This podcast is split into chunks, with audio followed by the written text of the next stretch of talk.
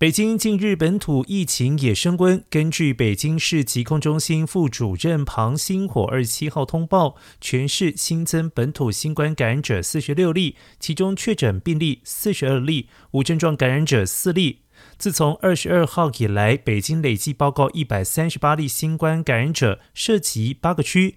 北京市卫健委发言人李阳表示。北京市四月二十五号到三十号在主城区以及平原地区展开三轮区域核酸筛查，目前第一轮区域核酸筛查已经完成，累计采样一千九百八十一万人次。为防控疫情，北京市呼吁市民主动参与所在区域以及单位组织的核酸检测，坚持各项防控措施不松懈，而加强对外来人员、进返京人员的排查管理，减少不必要的聚会。同时，也呼吁老年人和儿童要尽快接种疫苗。